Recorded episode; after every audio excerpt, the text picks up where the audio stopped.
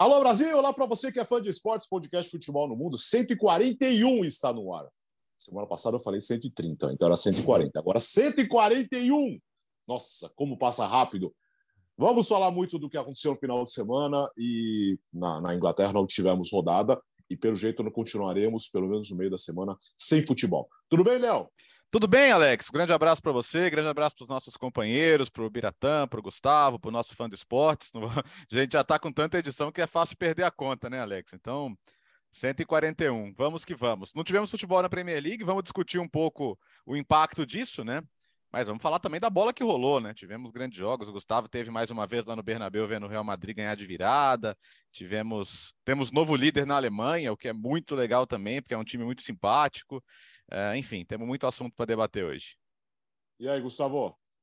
Tá calor Tudo bem, companheiros? Aí? Oi? Tá calor ainda aí? Não, hoje hoje tá mudando o tempo. Hoje já tá nublado. É, começou a chover, a previsão para amanhã e depois é de chuva também. Deu uma virada já no tempo. Aquele calor absurdo, ele passou. Nesse final de semana fez calor é, aqui em Madrid. Mas aí um calor já normal, digamos assim, bateu 34 graus no domingo, por exemplo. É quente, mas é que é que tava batendo 39, 40 e um calor sufocante, era uma coisa absurda, absurda ali no final de julho e também em agosto. Mas é, o Bertozzi é, lembrou, né? Eu estive no jogo do Real Madrid, estive também no jogo do Atlético de Madrid no sábado e no domingo do Bernabéu eu fui direto para a Praça Arecibeles para fazer a chegada de la Vuelta, né? a volta da Espanha, o passeio, a volta ciclística da Espanha. Que experiência bacana, foi muito, muito legal. Eu nunca tinha acompanhado uma etapa de uma, de uma das grandes voltas né, europeias. E o clima é muito bacana, a festa, sabe, das, das, torcidas, muita família, o público latino aqui, aqui em Madrid faz uma festa incrível, incrível. Os colombianos, você não tem noção o que tinha de colombiano lá. Né? E um colombiano ganhou a última etapa, né? é, agora me fugiu o nome dele, Sebastião. Ai, esqueci o nome dele, eu vou pegar aqui. Mas. É... E deu Evenepoel, né? No geral, ganhou o belga. Molano. Remco Evenepoel. Isso, Molano. Sebastião Molano, que ganhou essa última etapa, que era meio de apresentação, mas é prova de velocidade ali no final, né? E ele, meu, é muito rápido. É um absurdo. Muito. Na TV não é, assim, parece. Assim, não, hora que eu vi assim do meu lado passar, Passou. é um absurdo. Aí dá é. medo, porque assim, passa aquele pelotão, todo mundo junto. Por isso que a gente vê aqueles acidentes grandes, né? Se um cai, é uma, é uma loucura ali. Mas enfim, ganhou o Remco Evenepoel, que tem tudo a ver com futebol. Né? Ele foi jogador de base do Anderlecht, do PSV, teve convocações para seleções de base da Bélgica e trocou o, o, futebol pelo ciclismo, deu muito certo. O primeiro título dele de uma volta aos 22 anos, o, o Courtois estava lá para premiá-lo também depois. Devia ter narrado a chegada. com o Renan e com o Celso. Né? E aí, Bira? Opa! Ah, aproveitando só um destaque, é, que o principal clássico do futebol no, no, fim de semana foi aqui na América do Sul, né? Que a gente teve Boca e River. O Boca ganhou e, incrivelmente, o, o tá, tá começando a ter na, da cara que o vencedor desse jogo, Boca e River, no caso o Boca, vai levar o argentino, né? Porque Atlético Tucumã, Rinácia La Plata, Huracan e Godoy Cruz, os quatro primeiros tropeçaram, o Boca venceu. O Boca já é quarto colocado, dois pontos atrás do líder Atlético Tucumã. A campanha do Boca é impressionante, que o Boca ele perdeu um terço dos seus jogos ele tem um saldo de gols de dois, dois gols de saldo, mas está só dois pontos do líder e dá pinta de que vai acabar arrancando para ser campeão. Então, eu mesmo tinha uma esperança de campeonato argentino com alguma surpresa ali, mas tá dando cara que não vai ter muito não, viu? É, detalhe que o River do Galhardo poucas vezes perdeu na bomboneira, né? Normalmente conseguia, no mínimo, arrancar empates lá, mas dessa vez realmente não deu. Ah, o, Tucumã não vai, não, como, diria, como diriam lá em Minas, não vai aguentar, né? Bora trabalhar. Começamos a Inglaterra sem rodada uh, no final de semana, por conta da morte da Rainha Elizabeth. A rodada está adiada, é lógico vai ter um impacto muito grande, mas não tinha como fazer rodada nesse final de semana por várias questões, né, Léo? Então, o problema, Alex, é que como uh, outros esportes, o cricket, o rugby, decidiram chegar, decidiram seguir, o futebol acabou meio exposto nessa aí. Mas a, a, gente conhece a cultura de tabloides na, na Inglaterra e a gente sabe que o futebol não, não, é, não, não, ele é mais impactante que os outros esportes, embora os outros esportes sejam muito mais muito populares também. Se o futebol segue jogando, ia, ia tomar muita pancada de todo lado, né? Tava falando, o João tava falando sobre isso nas redes sociais dele, João Castelo Branco. Então ele falou: eu sei como as coisas são aqui. Hoje todo mundo fala que podia ter seguido, mas se seguem, vão falar, ah, mas que o futebol é insensível, que o futebol jogou num período de luto. Falta de respeito. É, né? O problema é o seguinte: é, embora a FA tenha dito, não, já pode voltar, já tá liberado, velho. Já tem Championship agora terça-feira, enfim, os jogos das competições europeias que podem acontecer vão acontecer. O ponto é que assim, tem jogo que talvez não dê para acontecer. Tem Chelsea e Liverpool. E domingo vai ter cortejo, tem toda uma situação que você vai ter que deslocar forças de segurança. O Tottenham joga num estádio para quase 70 mil pessoas, e você sabe que tem que ter um, um grande número também de, de policiamento.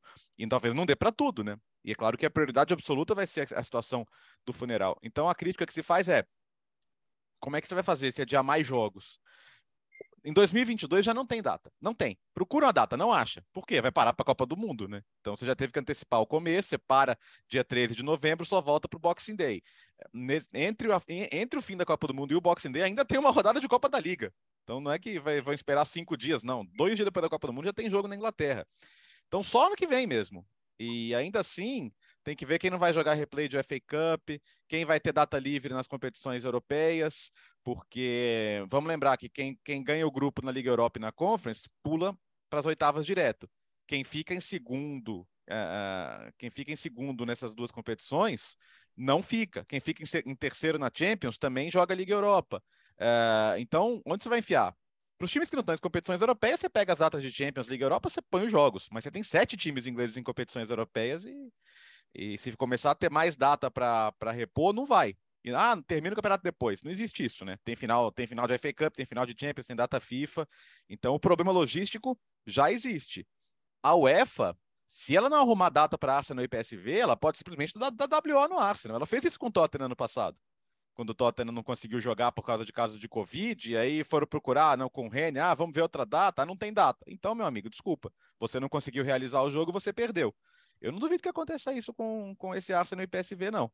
O fato é que até por isso muita gente discute se era certo ou errado. Mas insisto, não sei o que os companheiros acham, mas acho que é, é, agora todo mundo fala. Mas se tivesse mantido, ia ter tido uma reação da imprensa e de parte da opinião pública negativa também. Só para mim, acerta. Acerta, é feia ao suspender o futebol. É, é, o esporte mais popular da Inglaterra, o esporte mais popular do mundo. Eu sigo a linha do raciocínio do João Castelo Branco. É, acho que nesse momento estaria todo mundo criticando a decisão de manter a rodada da Premier League. acho que acerta é, todo mundo ao, ao, ao, cancelar os jogos do final de semana. A partir de agora surge um problema, sem dúvida alguma. Né? Acho que não dá para não dá para a gente é, tocar assim, ah, mas todo mundo já sabia que esse problema existiria se suspendesse os jogos. Paciência, eu acho que nem tudo a gente consegue controlar é, na vida, e essa é uma delas, ninguém controla o que ia acontecer, então assim, eu acho que a suspensão dos jogos ela é correta. Como achar datas vai ser bem complicado. Não sei, no caso da UEFA, nesse jogo específico do Arsenal com o PSV, que foi adiado, tudo bem que você mexeria com a sequência, mas poder ter um mando, por exemplo, é que até o tempo é curto, né? São três dias para. Sim, pra super, super tudo. curto. Mas é entender, entender o que está acontecendo, né? Mas enfim, vai, vai, vai, vai, vai gerar mais problema ainda pela frente. Vamos ver o que vai acontecer. Não sei, eu, eu não sei se eu, se, se eu tenho o pessimismo que o Bertozzi tem em relação a dar um WO, né? Porque aí é fase. É que o do Tottenham era aquele último jogo da Conference League. É, que tem o sorteio, né? Sim, sim. É, sei lá, viu? Mas eu acho que a suspensão estava certa ao fazer. É, eu, a rodada da Premier League, eu falei logo no, no dia em que, em que veio a notícia da, da morte da rainha, que não dava para fazer. Né? Teve, ah, pensando bem, é o esporte mais popular, então é um esporte que mobiliza muita gente. É, eu imagino que muita gente tenha se mobilizado para ir a Londres para prestar uma última homenagem. Então, todo o sistema de transporte, sistema de segurança, o sistema de transporte do, do Reino Unido inteiro e mais o sistema de segurança da cidade de Londres tivesse voltado para isso. É, e, e, tem bons motivos para estar voltado a isso, e não poderia se dar ao luxo de ficar tendo que lidar também com o jogo de futebol. É, é, jogo de rugby, jogo de cricket dá bem menos público. Né? O, o, a, o, rugby teve a, a rodada do, do, do, campeonato inglês. Agora, no caso do cricket, por exemplo, foi um jogo só. É um jogo, só que era, era um amistoso entre África do Sul e Inglaterra. E tem aquelas coisas do cricket. O jogo já tinha começado uhum. quando a rainha morreu. É aquela coisa, o jogo dura cinco dias, né? Dura até cinco dias. O jogo já tinha começado, então eles só resolveram terminar o jogo. É, mas é, não dá para comparar o, o, que acontece, o nível de, de, mobilização que acontece. Em relação às competições internacionais, é, eu fico pensando se de repente não era possível é, inverter o mano talvez fosse mais difícil por uma questão de logística. Então, o jogo PSV e Arsenal virar um jogo na Holanda, porque daí o PSV reclamaria que daí também no segundo turno ele teria um jogo em casa, que seria mais importante, ele passaria Sim. a ter um jogo fora de casa. Sim. Ou, mas se de repente não era possível é, fazer um acordo para o jogo ser realizado ou em outra cidade na Inglaterra, então, fica combinado. Então, o Arsenal, em vez de jogar em Londres, joga em Birmingham. De repente, as autoridades falam: em Birmingham dá para fazer. E, ou então, faz até com portão fechado. Porque daí é um jogo que daí não vai ter que exigir efetivo de segurança, porque faz com portão fechado, mas você realiza o jogo e você não fica com. Porque daí você considera simplesmente assim: não é que o jogo não pode acontecer é que a gente não tem como dar segurança para esse jogo. Então faz sem torcida. Eu não sei se também não seria viável fazer uma solução. Só que daí, de repente, só que daí pode ser que eles tenham querido falar: não, não, não vamos fazer sem público, porque vamos perder dinheiro, é melhor tentar ver se consegue encaixar lá na frente do que jogar sem público agora. De qualquer maneira, eu entendo a decisão de não fazer um jogo em Londres numa situação normal, o jogo como se fosse normal o jogo. Porque não é uma coisa tão simples. Eu imagino que lá em Londres está chegando gente para burro lá, já se imagina preparando... o final. Então, imagina o próximo fim de semana. É. O Tottenham vai jogar em casa, vai ter Chelsea Liverpool. E assim, o fim de semana. São 10 aí... dias né, de funeral, né? Então, o enterro está marcado para o dia 19, segunda-feira que vem. Você imagina a comoção que vai estar em Londres nos últimos dias ali de, é. de, de, de, velório, né? É, é segunda não tem sábado jogo. E domingo, né? né? É. Sobretudo sábado Oi? e domingo. Sábado e domingo, Sim. principalmente, que vai ter muita coisa. É que internamente na Premier League, eu acho que eles acabam resolvendo porque eles podem fazer, é, criam um novo Boxing Day ali em janeiro ou em fevereiro ali para enfiar tudo quanto é jogo. Pega um momento ali em janeiro, por exemplo, é um momento que as competições dia sim, dia não, né? param. É, joga um dia sim, dia não ali por, um, por uma semana ou duas semanas. Você espreme ali, você consegue fazer os jogos. O problema mais é competição internacional, porque depende de você combinar com outro time e, é. de, e, depende de combinar também com o calendário do outro time e com o calendário da UEFA, que tem o sorteio do jogo, né? Que foi o que causou o, o cancelamento do jogo do Tottenham que, que, e o WO. É, Rangers, e, Rangers e Napoli conseguiram passar de terça para quarta, porque o, tem a questão do cortejo, né? Da Escócia e tal, então, uhum. mas tudo bem eu faço um dia depois, sem torcida visitante, né? Porque diminui um pouco o impacto da força de segurança, e aí, e aí o Rangers aceitou, por reciprocidade, não ter a torcida visitante em Nápoles também. Aí, beleza, tá bom para você, tá bom para mim, vamos que vamos. Pelo menos esse, esse jogo resolveu. É, ainda pelo menos é impacto mínimo, né? É um jogo só que não vai ter. Né? Considerando a quantidade de equipes britânicas, né? Vamos lembrar também dos times escoceses que estão nas competições europeias acho que o impacto ainda é pequeno em relação ao, ao que poderia ser. E semana passada, assim, como foi quinta-feira, no dia mesmo, a gente já tinha gravado aqui, né? Mas não dava para com as pessoas não, já no já estádio. Estava no estádio quando não, a notícia. Não dava para não ter o jogo, né? Não tinha condição.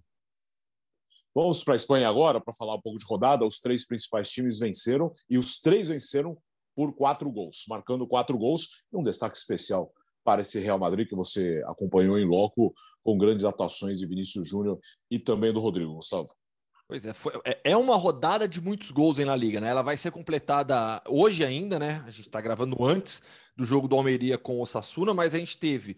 É, abriu com o Girona 2 a 1 no Valladolid, aí teve o Raio Valecano 2 a 1 no Valência, 3 a 2 do Sevilha contra o Espanhol, 4 a 0 do Barça contra o Cádiz, 4 a 1 do Atlético de Madrid contra o Celta, 4 a 1 do Real Madrid contra o Mallorca, 4 a 1 do Atlético do Atlético é, no País Basco ficam bravos, né, se a gente fala Atlético Bilbao, né? Mas no Brasil a gente se acostumou a, a chamá-lo dessa maneira. Então, Atlético Bilbao 4, Euti 1, é, Retafe 2, Real Sociedade 1, e aí só o do Betis, que foi mais magrinho, 1x0 na Real Sociedade. A goleada do, do Real Madrid com o Mallorca, esse 4 a 1 ele, ele é, o, o, placar não diz o que foi o jogo. Essa é a verdade. Foi um jogo muito complicado para o Real Madrid, que começou em cima, atacando, pressionando o Mallorca, que foi com a proposta para de marcação baixa, bloco baixo de marcação, usando um 5-4-1 bem compacto, tentando só o contra-ataque. Teve uma chance de gol logo no início do jogo com o Muriqui, que é muito bom centroavante, jogador kosovar. O Kang teve boa atuação também. Os dois é, são as principais armas ofensivas do, do maior, que tem o Dani Rodrigues pelo lado do campo também. Mas, de maneira geral, o primeiro tempo foi com o Real Madrid em cima, rodando a bola de um lado para o outro, tentando quebrar essa marcação do Maiorca, esse bloco baixo com nove jogadores nas duas primeiras linhas. Tomou o gol, tomou o gol na jogada de bola parada. Eu acho que a questão defensiva do Real Madrid é um ponto de preocupação. Já são cinco gols sofridos em cinco rodadas, sofreu gol em todo jogo. É, projetando voos maiores, jogos mais difíceis, acho que a defesa é um, é um ponto ainda é, para evoluir nessa temporada do Real Madrid, porque o ataque vem funcionando muito bem. O gol do Valverde, espetacular no final do primeiro tempo, dá um alívio para a equipe. Vai para o intervalo com um empate em 1 a 1 né? E foi um belíssimo gol. Né? O, Valverde, o Valverde é impressionante, porque ele é um jogador de uma capacidade física aliada com velocidade, condução de bola. Você vê ele no campo, ele arrasta o time, ele arrasta o Real Madrid para o ataque e fez aquele golaço pegando a bola no campo de defesa. Na segunda etapa, é, o jogo estava enroscado e para mim o Real Madrid muda a chavinha da partida com as alterações que o Ancelotti faz aos 14 minutos, colocando o Nacho no lugar do Mendy, deslocando o Alaba para a lateral esquerda, e o Modric na vaga do Hazard, que não foi bem como falso 9, não aproveitou a oportunidade. Quando entra o Modric, o Valverde, que estava como meio-campista, foi para atacante pelo lado direito, Rodrigo passou a ser o falso 9 e o Vinícius mantido pelo lado esquerdo. O time com o Rodrigo como falso 9 funcionou muito mais. O Rodrigo, desde o início, ele já não vinha jogando como ponta pela direita. A amplitude do jogo ali pelo lado era com o Lucas Vasquez. E até depois da partida eu conversei com o Rodrigo na zona de entrevistas e ele falou para mim: ah, o Ancelotti já tinha me pedido para não jogar aberto para jogar um pouco mais fechado, pisando na grande área. Mas a partir do momento que o time teve ele como falso 9, se movimentando na faixa central e buscando o jogo com o Vinícius Júnior, é, o ataque do Real Madrid fluiu. Tanto é que o segundo gol sai na jogada do Rodrigo com o Vinícius. A tabelinha dos dois, assistência do Rodrigo e depois Rodrigo. Isso foi aos 27 do segundo tempo, só para o Fã Esportes entender como o jogo foi mais difícil do que esse placar é, é, passa, passa a impressão. E aí depois o Rodrigo marcou um golaço, levando três jogadores. No final, o Rudiger fez o primeiro gol dele como madridista também. E aí, já para passar para os companheiros, eu publiquei um post agora no blog e eu fiz uma pesquisa de alguns números, de algumas estatísticas dos, dos dois jogadores. É porque o, o, Vinícius ele é o protagonista do Real Madrid. A gente já falou isso aqui várias vezes. Ele é o melhor jogador do Real Madrid na temporada 22-23. E o Rodrigo vem em franca ascensão, crescendo muito. Ele perdeu duas rodadas machucado, mas olha só, se a gente contar apenas os jogos de La Liga dessa temporada, o Rodrigo ele já tem dois gols e duas assistências, mas com uma minutagem menor ele precisa de apenas 56 minutos, em média, nessa temporada de La Liga, para contribuir diretamente com o gol do Real Madrid. O impacto do Rodrigo tem sido muito grande e vai ser difícil tirá-lo da equipe titular. É, sabe, sabe um ponto legal para mim? É, é... Primeiro a questão do Rodrigo se mostrar uma alternativa né, para jogar ali por dentro. É, é, eu, eu, a gente falou algumas vezes aqui sobre a, a única lacuna do elenco do Real Madrid ser a reserva do Benzema. E eu acho que insistir que o Hazard vai resolver esse problema é, é perda de tempo. Uma boa, é perda de tempo. Eu acho que tem outras possibilidades melhores. Até pela possibilidade do Valverde, como jogador polivalente que é, e concordo com o Gustavo, assim, para mim um dos gols mais impressionantes da temporada até agora. Ah, é porque ele correu sozinho 70 metros. Sim, ele correu sozinho 70 metros porque ele tem a, a, o, o, potencial físico, a, a inteligência para fazer a melhor rota e, e, e, e, a percepção da jogada fica parecendo que estenderam um tapete vermelho. Não, vai lá, Valverde, faz o gol da maneira que você quiser. Não, pô, ah, o cara tem que ter ali um, um, um vigor e, uma, e uma, um pensamento antecipado da jogada para perceber o que ele vai fazer ali. E a finalização é linda também, pô. Ele mete um chute no ângulo depois de correr 70 metros, sabe? É uma coisa de outro mundo. Então, acho que ter um jogador como o Valverde dá essas possibilidades. Então, ter o Valverde na direita e o Rodrigo por dentro, eles, eles já fazem essa movimentação mesmo quando não estão partindo dessas posições, né? A gente falou sobre isso aqui semana passada. Então, eu acho que é uma possibilidade nessa ausência do Benzema aí, que, que o Rodrigo possa fazer esse papel, define muito bem.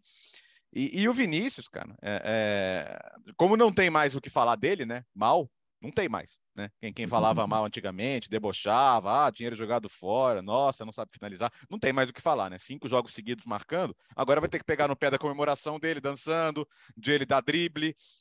Tem uma jogada que ele dribla quatro, cinco vezes o mesmo cara na intermediária. Era o Kang Lin, Gustavo. É, eu, eu achei que ele ia tomar uma porrada ali, cara. Ele tomou de outros, né? é, é. Ele, ele, amarelou uns três é. do maior. Então, mas é recurso, cara. É recurso. Você consegue uma falta numa boa posição, você consegue um, um amarelo para um cara que já tá mais irritado. É recurso do jogo, pô. Ele, ele faz porque ele sabe, ele sabe, faz porque ele tem condição. E o Vinícius também não é o perfil de quem quer humilhar ninguém. Pô, ele, o cara joga bola, velho. Então acho que é muito louco, né? Quando você não tem mais o que falar, você começa a tentar pensar no que falar e tentar inventar no que falar, porque cinco jogos seguidos marcando é um gol mais bonito que o outro, sabe? Tá frio na cara do gol. Hoje ele é, hoje ele é um atacante que finaliza bem. Então não tem mais o que falar dele. Vão ter que ficar procurando coisa para falar, né? O que eu achei muito interessante no comportamento do Vinícius é que ele chamou muito o jogo, não só chamar o jogo eh, tecnicamente falando, né, de bola em mim, bola em mim, bola em mim, né? Mas ele chamou muito uh, o jogo de chamar os olhares para ele. Mesmo com essas coisas aí que, que, que andaram reclamando depois do jogo, e, e, pô, a regra não proíbe fazer isso que ele fez. É, e e ao chamar os olhares dele para o jogo, ele assumiu, ele assumiu de, eh, de, vez esse papel de eu sou o cara, o Benzema está contundido, sem ele aqui eu sou o cara. Eu sou o cara do Real Madrid, uhum. né? Eu sou eu sou o, o, grande nome desse jogo. E, e importante ele ter a, a, a, capacidade de desprendimento de chamar essa atenção e, e jogar bem e ter sido um grande jogador. Não se perdeu em, em, não se perdeu nisso, por exemplo, não se perdeu em firula ou não se perdeu em ficar muito nervosinho porque estava achando que, ai, não estão deixando eu jogar porque eu sou demais, ou não se perdeu querendo fazer tudo sozinho. Não, ele não se perdeu. Ele, ele o jogo continuou rolando. E, mas com essa atenção toda em cima dele. Isso é muito importante, isso é muito importante para o Real Madrid, isso é muito importante para ele, isso é muito importante até para a seleção brasileira, pensando em Copa do Mundo. Ter um jogador que é capaz de assumir o papel de eu sou o cara do Real Madrid, e, e, e ter cabeça para isso não é fácil. Não é fácil. Qualquer um de nós aqui, pô, a gente é marmanjo, barbado. É. Bota a camisa lá e fala, você é o cara do Real Madrid, a gente vai fazer um monte de besteira. Entendeu? É, não, não, é fi, não é simples. Tem muitos jogadores já marmanjo barbado lá, mais de 30 anos, bota a camisa lá, você é o cara do Real Madrid hoje. Não, não vai dar certo. E, e com o Vinícius Júnior nesse jogo, pelo menos que foi o primeiro ensaio dele nessa função, deu muito certo. Então, é, é claro que a imprensa espanhola, daquelas exageros, o Marca teve, teve um artigo lá no Marca que a manchete era, porque o, o, o Xavi comparou o Dembélé com o Neymar, né? É, Ele falou assim: o Dembélé é o Neymar, Rodrigo e Vinícius Júnior são o Pelé. Sim, o Pelé. essa manchete no marca ontem. Os caras empolgaram um pouco. Mas, assim, exageros à parte do, do pessoal do marca, mas mostra como eles gostaram do que viram mostra como o Vinícius Júnior atendeu as expectativas dele. Então... É, mas é o mesmo marca que lá no começo, hein? É, Sim, que pegava no pé. É, mas é. é. Oh. Sim. Oh. Mas sabe que, assim, é, bom, tudo que aconteceu no, no, passado, no início do Vinícius aqui, acho que o torcedor se lembra bem, né? Hoje em dia, você não vê mais é, é, é essa quase que perseguição né, que houve no passado é, na imprensa espanhola. A imprensa se rendeu já ao Vinícius porque não é possível, né? Ele é um dos melhores jogadores do mundo hoje, não é? Não é só um dos melhores atacantes, ele é um dos melhores jogadores do mundo hoje. Jogador quase que imparável ali num contra um. Então, a, a polêmica da vez é essa história do, do, dos dribles, da, da dança, da comemoração. E o Vinícius não tem que mudar nada disso. Mas nada, porque just, é, é, são justamente os dribles em alta velocidade, é, com condução de bola, com habilidade. É tudo isso que, que o torna especial. É, é justamente isso que o torna especial. E o bom é que ele tem um técnico tranquilo, de liderança tranquila, como diz o próprio livro dele, e que depois do jogo já falou: não, Vinícius é, é especial, são esses dribles mesmo que fazem ele um jogador especial. Eu entendo a, o nervosismo do adversário, mas todo mundo tem que entender que o Rodrigo, que o Vinícius, desculpa, é, faz esses dribles com o time ganhando ou perdendo. E é verdade, é verdade. O jogo estava 0 a 0 o Vinícius estava. O Vinícius. O jogo com 0 a 0 e com 4 a 1 o Vinícius estava fazendo a mesma, a mesma coisa dentro de campo. A mesma coisa. O que muda é o temperamento do zagueiro que é driblado com 4 a 1 na cabeça. E aí, desculpa, quem tem que coibir violência é a arbitragem. E um detalhe importante: o Bernabeu, a cada drible do Vinícius, a cada pancada que ele toma, o Bernabeu tá com o Vinícius. Isso aí é muito evidente. 50, 60 mil pessoas no estádio, a torcida canta o nome do Vinícius, apoia o Vinícius o tempo todo e protesta muito contra a arbitragem a cada pancada que ele toma. E teremos no final de semana um emocionante Real Madrid Atlético de Madrid, o Atlético que também venceu por 4 a 1 assim como o Real Madrid, e vem de uma semana muito legal, abriu a, a Champions League vencendo o Porto em casa, um jogaço vem aí no sábado, né, Bira? É, um grande jogo, mas o Atlético, eu ainda vejo, tá, tá num bom momento, ganhou bem nesse fim de semana, mas ainda vejo um clube sujeito a chuvas e trovoadas. Acho que o Atlético ainda é um time que ainda está se encontrando, mesmo nesse jogo contra o Celta, teve dificuldade, né? faz um gol logo de cara, o que ajuda bastante, e ainda assim é, demorou para deslanchar na partida. Teve momentos em que o Celta, principalmente no primeiro tempo, ameaçou bastante. É, o Celta dava pinta de que poderia empatar a qualquer momento. O Atlético, no final das contas, acabou conseguindo se segurar. E no segundo tempo saiu o segundo gol. Daí a coisa foi fluindo até virar o 4 a 1 que acabou virando. É, mas o Atlético acho que é um time que precisa se encontrar melhor. Ainda é um time que precisa provar que consegue jogar o seu melhor futebol, tendo o seu melhor jogador limitado por contrato, vai não, pelo jurídico. O jurídico limitou o melhor jogador do Atlético de Madrid a 30 minutos por partida, né? Então, o Atlético de Madrid precisa é, mostrar que consegue jogar é, no seu melhor nível, mesmo sem o Griezmann. Agora, boa notícia, por exemplo, o Depou jogou bem. É, o Depou que é um jogador que pô, tem uma, a capacidade técnica do Depou é muito grande, mas no Atlético de Madrid oscila demais, vem oscilando desde a temporada passada, fez um bom jogo, inclusive faz um gol. Então, pode ser um bom sinal se de repente o, o Depou volta é, a mostrar um, grande futebol. Mas é, é um jogo que eu vejo o Real ainda no momento bem melhor, mesmo sem o Benzema, mesmo sem essa, com essa dúvida aí na centroavância como, como o Gustavo apontou. Não, e o caso. E o caso, jogo domingo, tá? Jogo domingo. Domingo, Não, 4 horas da tarde. Domingo. E, gente, o, o caso Griezmann tá fervendo, né? Porque a, oh. a, a, notícia que chega de Barcelona e até o Xavi falou isso na coletiva antes do último jogo, é de que o Barcelona considera que ele já é jogador do Atlético de Madrid, que o Atlético de Madrid tem que pagar. Porque na temporada passada ele disputou 81% dos minutos e é isso que vale, que agora não adianta tentar uh, compensar em não minutos nessa temporada para uh, uh, porque teria que contar mais 45 minutos para contar o jogo, né? Então, isso, isso pode virar, se não tiver um acordo, né? Porque o que, que, o Atlético de Madrid quer? Quer que o Barcelona chegue, não, para não ficar sem o dinheiro, vamos conversar, eu aceito menos. Mas o Barcelona não está podendo aceitar menos dinheiro de ninguém, de nada, né? Porque o dinheiro é, conseguiram fazer as manobras lá financeiras para poder aumentar a folha, poder inscrever os jogadores, mas não é que a situação esteja confortável. Mas isso, isso pode virar um problema judicial lá na frente, né? O Gustavo, que está mais, mais próximo aí da, das notícias, pode, pode até explicar o que está acontecendo. O, o, que o Barcelona não quer, acima de tudo, é o salário de 20 milhões de euros do Griezmann Exato. por temporada na próxima temporada, né? Isso daí é inviável para o Barcelona. O embrólio jurídico permanece e, e, é assim para o público em geral é até simples de explicar. Existe uma cláusula que diz que o atleta se jogar 50% do tempo ele já passa a ser atleta desse clube e aí você tem que pagar 40 milhões.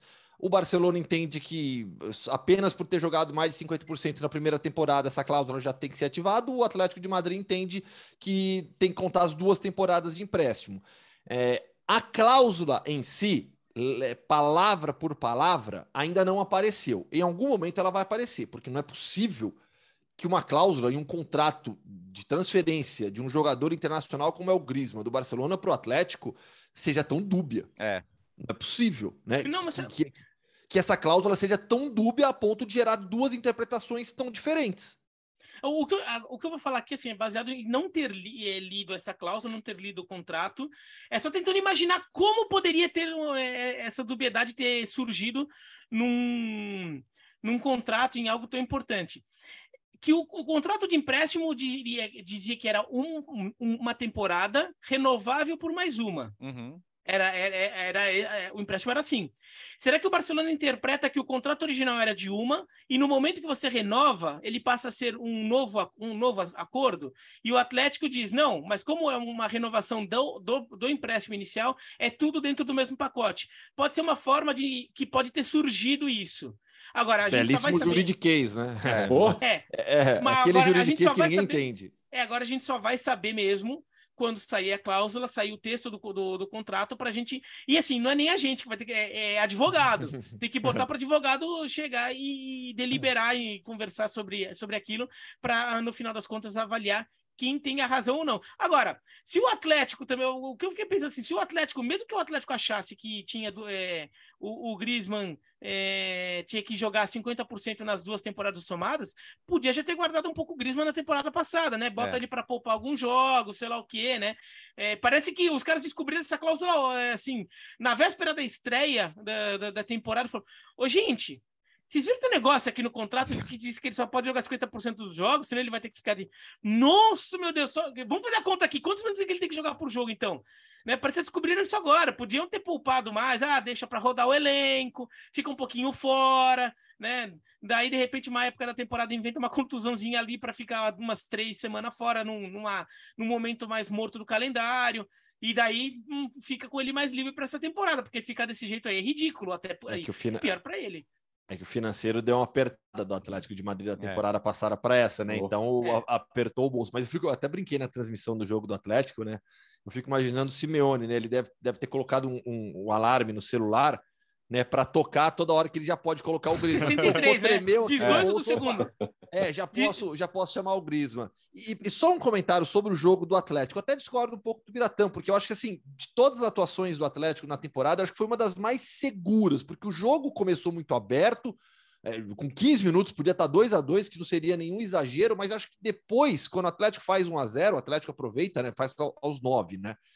Depois de 15 minutos, o jogo encaminhou para uma vitória tranquila do, do, do Atlético, que, que amplia para 3 a 0 Quando sofre um gol, corre um risco ali em uma jogada de tomar um segundo gol, mas aí faz o quarto gol, aliás, com, com o Matheus Cunha. O gol foi contra oficialmente, né? A Liga deu para o Nunes, né? Mas Sim. foi uma jogadaça do Matheus Cunha, que gol importante para ele, né? Eu também conversei com ele depois do jogo, ele estava muito feliz porque a semana foi especial, né? Com convocação e o gol marcado na, na ali para fechar o 4 a 1 Ele é um cara que precisa, né? Ele precisa muito fazer muito, gol. Muito. Muito fazer gol. Muito fazer gol. É, ganhar confiança, ganhar aquela. A, a, a, se sentir natural lá dentro fazendo gol. Isso falta um pouco para ele. E, e a questão da assim, seleção brasileira, né? É, foi, foi. Eu entrevistei o Matheus Cunha depois do jogo, e pela primeira vez eu tive a oportunidade de entrevistar o Simeone também. A gente, a gente na, na ESPN, por ter direitos de transmissão, nós temos uma área específica de entrevistas que, que se chama Flash Interview, para explicar para o fã de esportes. Né? Então, é uma área de, de entrevistas exclusivas antes dos jogadores e do técnico irem para para a zona mista, onde passa ali por vários jornalistas, na, na, na, coletiva de imprensa. Então, a gente tem essa entrevista exclusiva. E pela primeira vez eu consegui falar com o Simeone, né? E eu perguntei para o Simeone, perguntei sobre o Griezmann também, deixei para ser a última pergunta, porque eu sabia que que, que não ia vir muita coisa e, e, talvez até uma patada, mas ele só falou que não ia, não ia responder mais, mais sobre isso, que ele já tinha falado durante a semana, não disse nada do que eu imaginava já. Mas perguntei para ele sobre o Matheus. E ele falou: olha, é, é, é difícil para o treinador ter dois atacantes como o Matheus e o Morata. E hoje o Matheus disputa a posição com o Morata. Então, assim, ele deixou muito claro né, que hoje o titular é o Morata e o reserva é o Matheus Cunha. Moratinha, Moratinha. Uh, então, quatro da tarde, no domingo, você vai ver na ESPN no Star Plus Real Madrid e Atlético Estaremos de Madrid. Lá, hein? Uh, oh, que bom, né? Você está em Madrid, é bom você ir no Atlético de Madrid, Real é, Madrid, você é. tem outro compromisso. É, Meu Deus, não tem o jogo do Raio é, Valecano no horário? Eu, eu, eu, achando que eu ia tomar patada do Simeone e tomo do Bertozzi, né? É, eu estarei lá. Realmente, bom. Vamos para a França. O PSG venceu o Brest por 1 a 0, 10 gols e 7 assistências de Neymar em nove jogos, Léo. É, e dessa vez não foi tão simples, né? Dessa vez foi uma vitória um pouquinho mais apertada aí do PSG, mas é bom o PSG somando seus pontinhos, até porque semana passada a gente falou do bom começo do Marseille, né? Tá lá, 19 a 19 ainda, não conseguiram desgarrar, não. É, e, e, os números, e os números são bons, né? Ele tem ele é artilheiro com oito gols, depois o Mbappé com sete nessa disputa particular. E, e, o legal nesse momento é ver todo o trio funcionar bem, né? Todo o trio funcionar bem. O, o, O, Messi também está com excelentes números, com bons números de participações em gols. É, é, é quase como se fosse a primeira temporada dele para valer, né? Tirando a adaptação da temporada passada, que foi um pouquinho mais complicada no time. E continua sendo o Neymar o jogador que, sem bola, está trabalhando mais também. O Mbappé, é, se a gente pega a, o mapa de calor do PSG, é, é o jogador que joga mais perto da área, mais perto do gol. E, e o Neymar jogando quase que ele em linha com o Messi ali num, num 3, 4, 2, 1, vamos dizer assim, né? O Neymar mais à esquerda, o Messi mais à direita. Mas o, é claro que o que pressiona no Neymar é, é participar de gol todo jogo, é decidir quase todo jogo. Mas a gente está vendo um Neymar empenhado também em fazer o coletivo funcionar, né? Então acho que isso que é muito positivo do momento dele. A gente está ficando um pouco até repetitivo ao falar nisso, mas é bom ver que a gente está com, com, um tempinho de temporada já e, e essa intensidade dele não está baixando, né? Se a motivação dele é chegar bem na Copa do Mundo, se é provar que ele é o dono do time, não é o Mbappé, isso aí tanto faz. Qual é a motivação dele? O fato é que está funcionando, porque mais uma vez é um jogo que ele decide. Né? É o... E olha. Não, fala, fala, Gustavo, fala, Gustavo. Não, assim, é, é, é, assistindo o jogo, depois analisando com calma, né, foi uma partida controlada pelo PSG, mas contra uma equipe que marcou muito bem. Eu citei agora, agora há pouco o 5-4-1 do Mallorca, sem a bola, foi um 5-4-1 do Brest também. Bastante compacto, diminuindo os espaços. É, o Pé teve oportunidades, mas diferentemente de outros jogos os quais goleou, é, a defesa do Brest conseguiu bloquear mais finalizações, o goleiro teve boa atuação, a pontaria dos atacantes não estava é, em dia. Então foi 1 a 0 um jogo mais difícil, mas no qual o PSG controlou. Né? Não é que o PSG correu aqui, claro que o placar ficou em 1 a 0 mas não é que o PSG correu um enorme risco é, de perder pontos é, contra o Brest. Não foi o caso. O ataque funcionou mais uma vez, a bela assistência, a cavada, lançamento do, do, do, do Messi dentro da grande área e a finalização do Neymar. O Neymar jogando um pouco mais pela esquerda, o Mbappé pela direita, o, o, o Messi voltando um pouco mais, mas com movimentação dos três.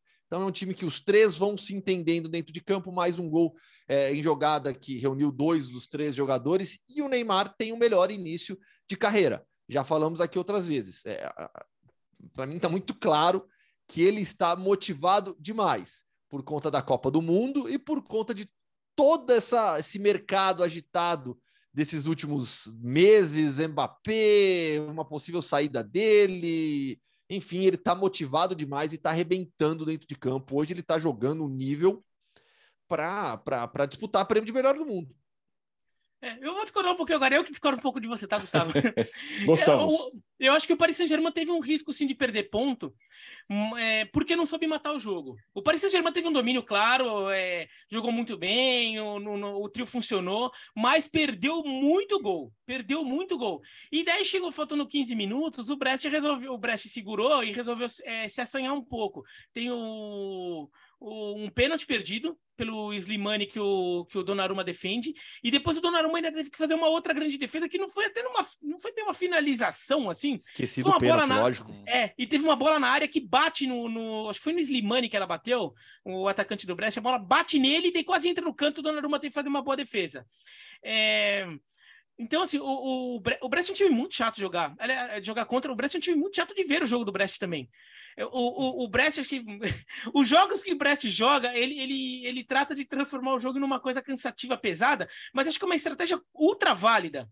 Ultra válida porque, pelo, pelo investimento que o Brest tem, ele consegue se tornar um time competitivo, fica ali no meião da tabela, é, evita uns vexames no, nesses jogos contra o Paris Saint-Germain da vida, mas ele, ele conseguiu impor isso ao Paris Saint-Germain. O, o Mbappé, acho que tá uma, talvez até por essa coisa do papel dele está é, tá sendo redefinido depois desse novo contrato. É, parece que às vezes está querendo fazer um pouco demais. Eu não estou nem querendo falar daquela coisa de ser fominha, de não ter passado por Neymar no jogo anterior da Champions contra a Juventus.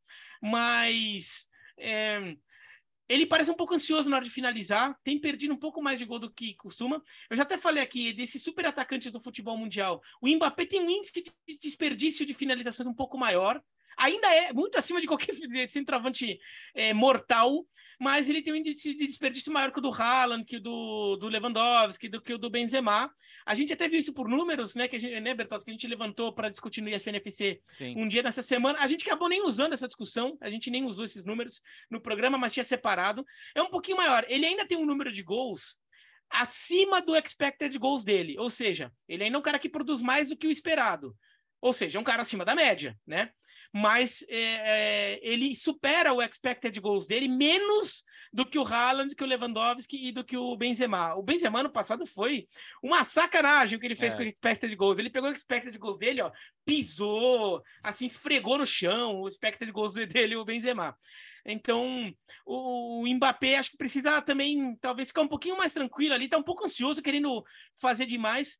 O, o Paris Saint-Germain podia ter feito uns 3 a 0 nesse jogo e daí ficar num final tranquilo. Ficou num 1 a 0 e daí quase toma um empate do, do Brest em casa. Direto para a Itália agora, Léo, com vitórias apertadas de Milan, Inter e Nápoles. E quase a Juventus perdeu em casa para a Salernitana. E quase ganhou também. Quase ganhou, é. Se é, quase ganhou loucura, também. Né? É, é, o, é o, o, Milan escapou de boa, né? Para variar o Giroud, o Giroud cobrando pênalti, porque o Rafael Leão foi expulso. Quase que o Milan deixa pontos ali contra a Sampdoria, mas não deixou. O Napoli também sofreu, mas venceu o Spezia. A Inter sofreu, mas venceu o Torino. É, mas é isso, semana de Champions League, né? Você percebe que momento em que os times sofrem com algum desgaste do jogo passado, eh, tem que segurar um pouco para o jogo que vem da próxima semana. Então, acho que todo mundo passou um pouquinho por essa dificuldade. Uh, principalmente para a Inter é fundamental ganhar, tá? A Inter é o time onde já tem um burburinho, o pessoal já começa a questionar um pouco mais o trabalho do Isaac. Eu acho absurdo, mas enfim, uh, a Inter já perdeu três jogos grandes na temporada, né? Perdeu fora para Lazio, perdeu o Derby, perdeu para o Bayern sem chegar nem perto de competir. E, então tá todo mundo um pouco de olho, mas, mas a Inter pelo menos venceu também. Não foi fácil, mas venceu. A Juventus, eu lembro quarta-feira ter sido bem, bem condescendente com a Juventus, no sentido de, pô, vamos ver se esse segundo tempo contra o PSG mostra que a Juventus pode jogar mais, né? A resposta foi não. A Juventus, não. especialmente contra times melhores, está sofrendo muito. Fica parecendo que o Alegre você não tem a individualidade para resolver, e nesse momento ele não está tendo, né? Pogba, Di Maria, o Chiesa talvez só ano que vem. É, não é que ele tem um elenco ruim também, pô. Outros caras que chegaram estão aí, pô. O Kostic tá aí, o Paredes, o Bremer, uh, o Milik, pô, a, a, Juventus. Mesmo sem esses caras que não estão jogando, a Juventus ainda tem um elenco que os outros times queriam ter. E, e essa é a Lenitana, que é um time muito bem treinado, é verdade, faz um ótimo começo de temporada, mas jogou fácil no primeiro tempo. Depois reagiu, depois correu atrás. Eu achei os pênaltis bem marcados. É, chamou, chamou atenção o Bonucci bateu o pênalti, ele fez o gol no rebote, não o Vlaovic, que tem ido bem nas bolas paradas, inclusive fez dois gols de falta. O Alegre disse que num, num, num pênalti sensível no final de jogo, ele preferiu a experiência do Bonucci, que quase dá errado. Não, deu ah, errado, né? É, deu errado, ele perdeu o pênalti, mas, mas ele ainda fez o gol. E, e aí tem a história do gol do Milik nos acréscimos, né? Que o Bonucci vai para a bola, é, não desvia, mas a arbitragem, o árbitro entende que ele participa da jogada, é uma orientação bem discutível, mas que tem sido assim. Só que depois do jogo aparecem as imagens, né? Que, que a linha foi marcada no jogador errado, porque o Candreva está fora da área e, e, bem claramente pela imagem é ele que é o penúltimo defensor da, da Salernitana, né? Então a linha que, ser, tinha que ser traçada nele. Como tem ilusão de ótica, como tem paralaxe, não vou cravar aqui que, o, que o Candreva dava condição, tá? Embora a Sky tenha até feito computação gráfica ali, sugerindo que ele estava mais perto da linha de fundo que o, que o Bonucci. Mas não pode marcar no jogador errado, gente. Você tem quantas câmeras ao redor do campo? Isso aí é, isso é erro, é erro básico. Tudo bem que a gente já está chegando ao ponto na Champions, por exemplo, já tem o semi-automático que resolveria isso em dois segundos. Mas mesmo assim, você tem muita, muita câmera, inclusive câmeras do jogo, que mostravam o Candreva na posição que ele estava. Então, nesse caso, houve um prejuízo, claro, porque colocaram a linha no jogador errado. Basicamente, é um erro que para quem cometeu dá muita satisfação e interferiu no resultado do jogo, no fim das contas, né? Foi uma loucura, né? Porque aí a sequência de expulsões, e aí até para explicar. Ah, o, o Milik foi expulso é porque tirou a camisa na comemoração do gol, mas o gol foi anulado. Ele não poderia voltar para o campo. O árbitro não deveria anular a expulsão. Não, não porque é uma expulsão que envolve um ato de disciplina. Então, não, você não pode cancelar. Ele tirou a camisa de qualquer modo. Você não pode tirar a camisa. Ah, o gol não valeu. O jogo ali foi uma ação normal de jogo. Então, por isso que o cartão vermelho, no caso, o segundo cartão amarelo, não pode ser retirado. É, muita gente bateu nessa, tecla, falou: ah, isso deveria acontecer pela regra do jogo, não, porque é um ato que envolve disciplina. Por isso que o cartão é aplicado, independentemente se o lance é, foi validado ou não. É, o que seria anulado é, por exemplo, o, o centroavante é lançado livre e daí vai lá o o zagueiro vai lá e faz falta, daí o zagueiro toma um amarelo ou ele é expulso por ser o último homem. é, sendo falta, sendo pênalti, mas vai lá, faz falta de último homem, daí leva o cartão por causa disso. Daí você vai ver no, no VAR, daí você percebe que é, o atacante estava impedido. Então a jogada deixou de, a falta dele deixou de existir.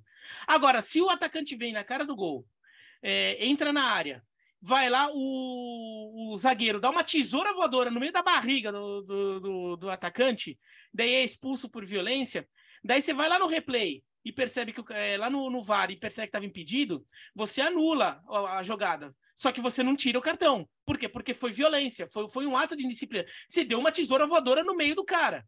Você entendeu? Claro que tirar a camisa é muito menos grave do que tirar a tesoura voadora, mas pela regra, tirar a camisa é um ato de indisciplina, então caracteriza como um lance de amarelo.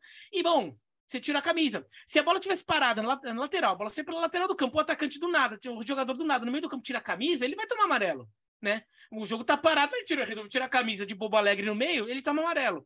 Então foi isso que aconteceu, né? Por isso que o Milik. Agora, foi um jogo bem confuso. Foi, é... eu até comentei essa partida na, na tem, tem, um lance também que o pessoal tá, é... que não deu muita bola. Eu falei na hora, eu achei pênalti. Mas não deram muita bola, que é um tipo de pênalti que eu acho que a FIFA deveria se preocupar mais com isso. Ele não se preocupa, então ninguém, ninguém marca, mas eu acho pênalti um lance no começo do jogo, tipo, dois minutos de jogo. O Piatek do, da Salernitana, ele é, é Piontek, né, Gustavo? Eu já é falei aqui. É. é, eu vou falar o nome de jogador do leste europeu aqui na frente do Gustavo. Não, lembra tem que, que prestar atenção não, e falar direitinho. Um é igual, é igual a Iga, a Iga. É Sviontech agora, né? Sviontech. É. Então, o Piontek, ele vai chutar a bola, tá, na, tá, tá de frente pro gol. E daí o Bremer, o Bremer que tinha falhado no lance, que a bola quica, passa por cima dele, ele calculou mal, o Bremer vem correndo por trás. O que que faz? Na hora de armar o chute, o, Piontek, ele, ele bota o pé para trás, né, para armar o chute, o Bremer passa e esbarra no pé dele, e daí o pé de, é, desvia o pé dele, e daí o, ele chuta torto. E daí ele acaba chutando totalmente torto para fora. O, como ele chutou, eles não marcaram pênalti, mas claramente ele só, ele só chutou daquele jeito porque houve um, um contato é, irregular do, do, do Bremer na perna do Piontek. Isso para mim deveria ser marcado pênalti. Só que na, no padrão da arbitragem, como o cara consegue concluir o chute, mesmo que torto, é, eles não têm marcado. Eu acho errado. Eu acho que deveria ser marcado. Acho que deveria ser. Eu já vi um jogo do campeonato italiano do ano passado, Genoa e, Venezia, que marcaram um pênalti assim. O cara consegue chutar, mas ele está todo desequilibrado porque está sendo empurrado é, irregularmente e o juiz marcou pênalti. Acho que esse caso poderia ser pensado também. Então não é assim, nossa, a Juventus foi roubada. Não, a Juventus foi prejudicada nesse último lance do Bonucci, foi mesmo.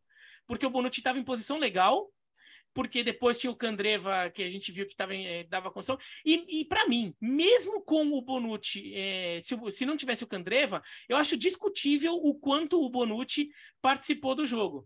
Porque ele realmente tenta dar a cabeçada, mas, pela regra do jogo, o que vale não é nem se o cara, se o cara tenta ir na bola, é se a ação dele interfere no, no, no andamento do resto da jogada. E eu acho Sabe que ele não interferiu no goleiro. Eu, eu acho, acho que ele não interfere no goleiro. Para mim, é muito claro que o goleiro da Salernitana não mudou nada a visão dele do lance pelo Bonucci. Mas não, não é a visão. Eu acho que nesse caso não é a visão do lance, é a ação do goleiro. É não, mas ficar... não muda a ação do goleiro. Não, não eu pra, sei que não. Pra, pra mim não. não. Pra mim não mudou. Pra mim não, ele, ia fazer, ele ia ficar parado do mesmo jeito, entendeu? Sim, não, não. Eu até, eu até, até concordo nisso. O que eu, o que eu acho, por que, que eu acho que o gol deveria ser, ser, ser anulado? Porque é, ao, ao, ao, quando o Bonucci, se o Bonucci, pelo Bonucci ele estar ali e, e fazer a ação e fazer a ação de, de cabeceio, te dá a interpretação de que o goleiro tá, opa, tem, que para onde eu vou, para onde que que eu faço? Eu sei que eu também acho o lance foi muito rápido, a cabeçada do Piatek pela força, acho que ela iria entrar de qualquer modo, com o Bonucci ou sem Bonucci ali. Mas eu acho que a presença do Bonucci e a ação dele te permite interpretar que o goleiro pode ter ficado é, na dúvida ali se a, se a, bola tocaria ou não no Bonucci. Por isso que eu acho que o gol deveria ser anulado. Deixa não, só... permite. É, é, uma, é uma coisa que virou subjetiva da regra. A FIFA acha que não, mas é virou isso, é. subjetiva. É, isso. É. Mas para mim, o, o CEP não faz aquele movimento de fui pegou de surpresa, o cara não desviou. Sabe? Que é um. É, o goleiro, quando acontece isso, ele dá uma, uma mexida diferente, né? Ele, quando ele, porque ele tá esperando uma coisa e essa coisa não vem, que seria o desvio para mim, o CEP tá olhando direitinho o que tá acontecendo e ele simplesmente fez golpe de vista porque não viu uma ação possível naquela jogada. Deixa, deixa e a pressão assim, na arbitragem é. foi, é, foi absurda, né? E, não, ele teve, uma... que ficar tinha, um monte tinha, de, de, para conseguir chegar no VAR. Tinha 50 pessoas no campo ali. É, pois é. é não, que, pra... que, assim, ah, só, só, é porque as coisas acontecem quando a gente está gravando, né? A Associação Italiana hum. dos Árbitros afirma, e até para contrapor ao que eu falei agora há pouco, que não a, a câmera, aquela câmera aberta, né, que eles chamam de câmera tática, né, ela não é uma das câmeras disponíveis ao VAR. Então, com os elementos que eles tinham naquele momento, eles não tinham como ver a posição do Candreva ali fora da área, possivelmente dando condição, o que é grave também, né? Mas é, essa é a explicação dada pela, pela, pela AIA, Associação Italiana não. dos Árbitros. Só uma coisinha, Alex, então, só para completar isso. Aconteceu isso no Brasil, né? Um jogo Palmeiras e Red Bull Bragantino no, no Allianz Parque. Curiosamente, foi também no Allianz, né? É, no Allianz Stadium, que foi um gol irregular do Palmeiras, também porque veio de um escanteio, a bola vai para a área, daí acho que foi o Gabriel Menino que foi quem bateu o escanteio, ele estava voltando, ele estava impedido, mas ele estava fora da câmera. Ele recebe a bola, faz o cruzamento e sai o gol de cabeça. E o VAR não pega, porque ele ficou num ponto cego do VAR. O VAR não pegava aquele pontinho do campo na, eh, na, na, perto do escanteio. E só um dia depois que a câmera tática do Red Bull Bragantino, que ficava lá no alto, que, que percebeu. Daí, o pessoal, quando vai instalar o VAR, tem que chegar e fazer uma câmera que mostra o campo inteiro, né? Sim. Aí também é parece ser o mínimo. de impedimento. É, um destaque rápido: o Monza fez o seu primeiro ponto no campeonato e é, alguma, algo a dizer sobre o Verona? Não, vamos mudar de assunto já. Eu acho melhor mudar de assunto. A, a, ah, a so, sabe qual que é a sorte do Verona? Nenhum dos três promovidos ganhou ainda. É a primeira vez na história que em seis Sim. rodadas, nenhum dos times que vieram da Série B conseguiram ganhar. O Verona, o Monza pontuou agora pela primeira vez contra o Leite. É, podia um dos dois ganhar e seria a primeira vitória de um promovido, mas a Cremonese roubou um pontinho da Atalanta. Tenho dito aqui que a Cremonese daqui a pouco vai ganhar jogo. Dos três que subiram, é o time mais interessante até agora.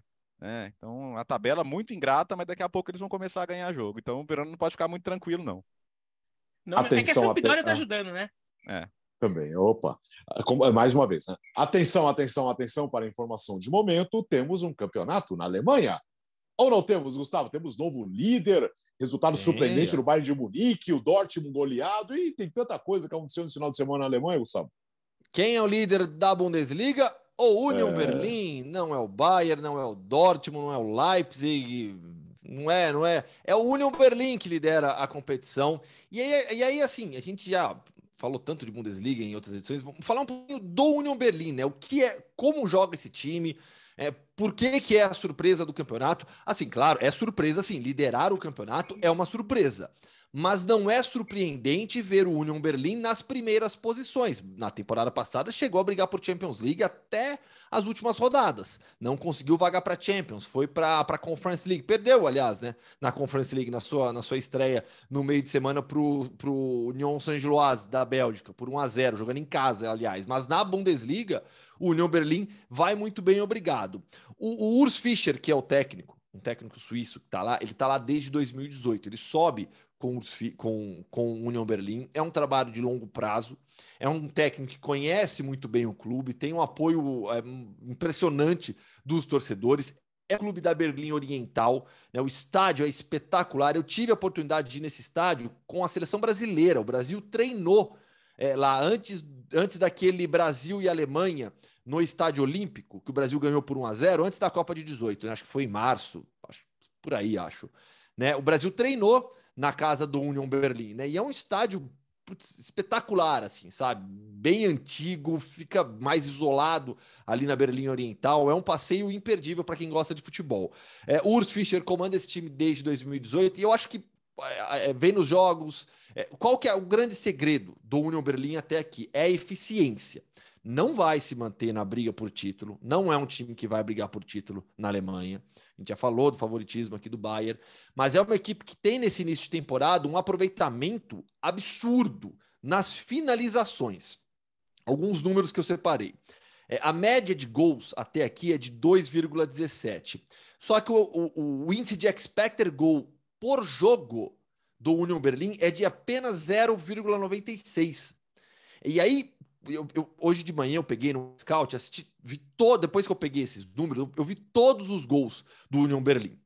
Então é um time com bola parada muito forte, muito forte. Boa parte desses gols surge em jogadas de bola parada, é, transição direta. E no final de semana, né, a vitória por 1 a 0 ela vem em um gol contra. a vitória por 1 a 0 contra o, o Colônia nesse final de semana, o gol contra do Rubers, mas como que surge o gol? Em uma dessas jogadas trabalhadas pelo União Berlim, a ligação direta, ligação direta do goleiro com o ataque e aí o segredo dessa alta eficiência da equipe, a dupla de atacantes. O, o, o Union Berlim joga num 3-5-2, é a base tática da equipe. Ataca em um 3-5-2 é, e marca num 5-3-2, linha de cinco defensores, três meio-campistas e os dois atacantes mais lá na frente que ajudam bastante no combate também. Quem são os dois atacantes? O Surinam, surinamês Geraldo Becker e o Jordan Pefok, que joga pelas seleções do, de base dos Estados Unidos. O Geraldo Becker ele tem já cinco gols e duas assistências na temporada. E o Pefok tem dois gols e duas assistências. O gol contra desse final de semana surge da ligação direta para o campo de ataque. O Pefok, que faz o domínio, e aí toca para o Becker, que força o erro adversário, o erro do, do, do Rubers, para sair o gol da vitória do União Berlim. Então é um time bem treinado, que tem posse de bola ali na casa de 40 e poucos por cento, joga de uma maneira mais reativa, mas aproveita muito bem a qualidade e o bom momento dos seus dois atacantes, além da bola parada, que é muito forte. Sabe que é, é louco que ele é Pefok é o nome de solteira da mãe, né? Que ele pediu para ser considerado assim por uma, uma... Call me Pefok. Call me Pefok. O Twitter dele, né? Exato. É, por questão de relação familiar aí no caso, né? Que ele é, é Jordan Sibachur, mas aí no, no, no Colônia é, é, no, no União Berlim, aliás, ele pediu para colocar Jordan mesmo, que é, o, que é o primeiro nome dele. Mas legal para caramba, né? Embora o Freiburg tenha perdido uma grande chance, né? Contra o, contra o Borussia Mönchengladbach. Mas é, é uma realidade. O, o, os times que estão nas competições europeias sem ter elencos muito numerosos, vão sofrer e, e, vai ser um desafio para o Freiburg. Está sendo para o União Berlim também, né? No caso ali, os dois times, tanto o Colônia quanto, quanto o União Berlim, vinham de jogos no meio da semana. Aliás, um parênteses, horrível que aconteceu no Nice e Colônia, né? A França tem sido palco para violência de torcida a, praticamente desde que os estádios reabriram e deve vir punição pesada aí da UEFA pela falta de segurança dentro do estádio, mas foi, foram bem feias as cenas, torcedor ficando machucado com gravidade, foi, foi bem feio, o jogo até começou atrasado por causa disso, né? E uma pena, né, Bertosa? Porque antes do jogo, a torcida do Colônia, ela, ela invadiu nisso, né? Até eu, eu, eu, coloquei no Twitter, o Biratã brincou também, né? Mas também não, ninguém precisa de motivo para ir para Nice, né? É verdade. E, mas aí, não, é, não mentiu aí, também. Não. E aí uma pena durante o jogo, né? E todos esses incidentes envolvendo a, as duas torcidas. É, e sendo que a Provença já tem, já tem talvez um histórico com um problema com torcida alemã. No caso de alemães e ingleses, por exemplo, na Copa de 98 até mataram um policial durante uma, uma briga entre na Copa de 98, né, de torcedores da Inglaterra e da Alemanha, uma briga de rua, o, os, os policiais é, foram tentar é, coibir e um, um, policial de Marselha acabou morto naque, naquela oportunidade.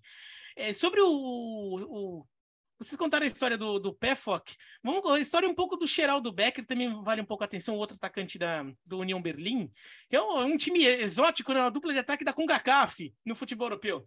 Porque ele é surinamês. Vale atenção, porque ele, na verdade, ele, ele nasceu em Amsterdã e ele é um dos casos, e talvez seja o caso que ele mais começou a se destacar, de jogadores holandeses que Suriname tem naturalizado para jogar na seleção de Suriname. Porque quando Suriname teve a sua independência, é, o, o, governo proibiu as pessoas terem dupla cidadania. Então todo mundo era cidadão holandês, né? Por causa da ou, ou neerlandês, é, porque era Suriname fazia parte do, do reino da, dos Países Baixos. Mas quando vem a independência, o governo determinou: não, você tem que escolher. Ou você é um, ou você é outro, você não pode ser as duas coisas ao mesmo tempo. Muita gente escolheu ser holandês. Sim. Então, muito surinamês foi, eh, se mudou para Holanda. Então, a gente viu muito caso de jogador ao longo do, desde os anos 80, vários jogadores nascidos no Suriname ou filhos de surinameses, jogadores holandeses. O, o, o Van Dijk é um caso.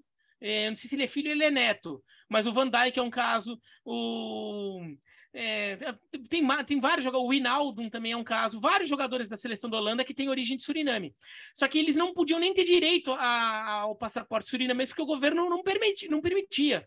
Só que há alguns anos o governo suriname criou uma nova lei em que é, profissionais notáveis em algumas áreas, entre elas o futebol, eles podem ter a dupla cidadania, mesmo sendo holandeses, eles podem ter a cidadania surinamesa, se ele for de origem surinamesa, para representar o Suriname internacionalmente.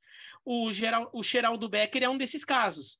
Então, ele é holandês, mas é, se naturalizou surinamês no, no, no, futebol.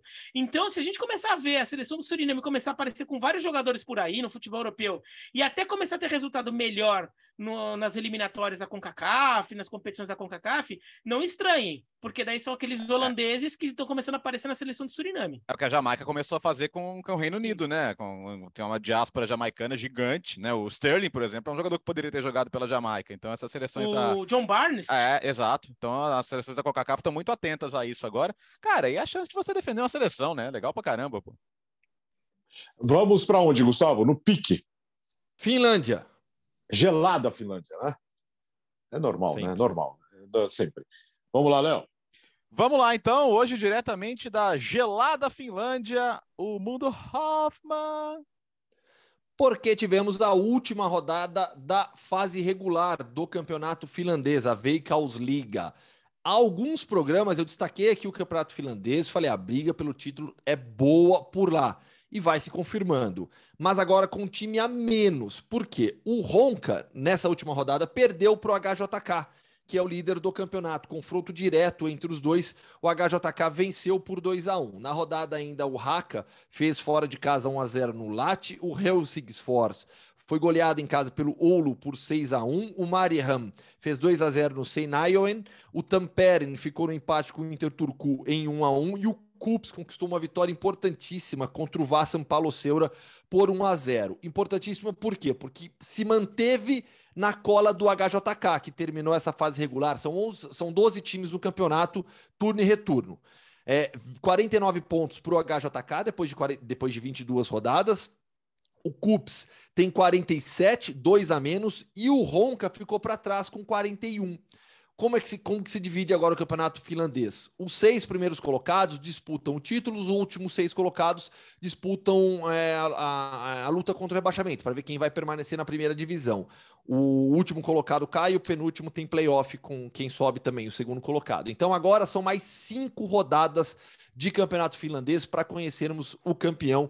O total de rodadas é de 27, já foram 22, essas cinco rodadas agora na fase final. Então tem confronto direto é, entre a HJK com o Cups, do Ronca também, só que para o Ronca ficou difícil agora, oito pontos atrás, com 15 em disputa. Mas Cups e HJK, o jogo entre eles certamente vai ser espetacular. Time que, time, time que tem brasileiro, o Cups, né? O Cups tem, tem e até, e até já já, já, já, já, já esteve aqui no programa o Paulo, que é zagueiro formado no Santos, né? Ele já participou aqui do, do podcast Futebol no Mundo também.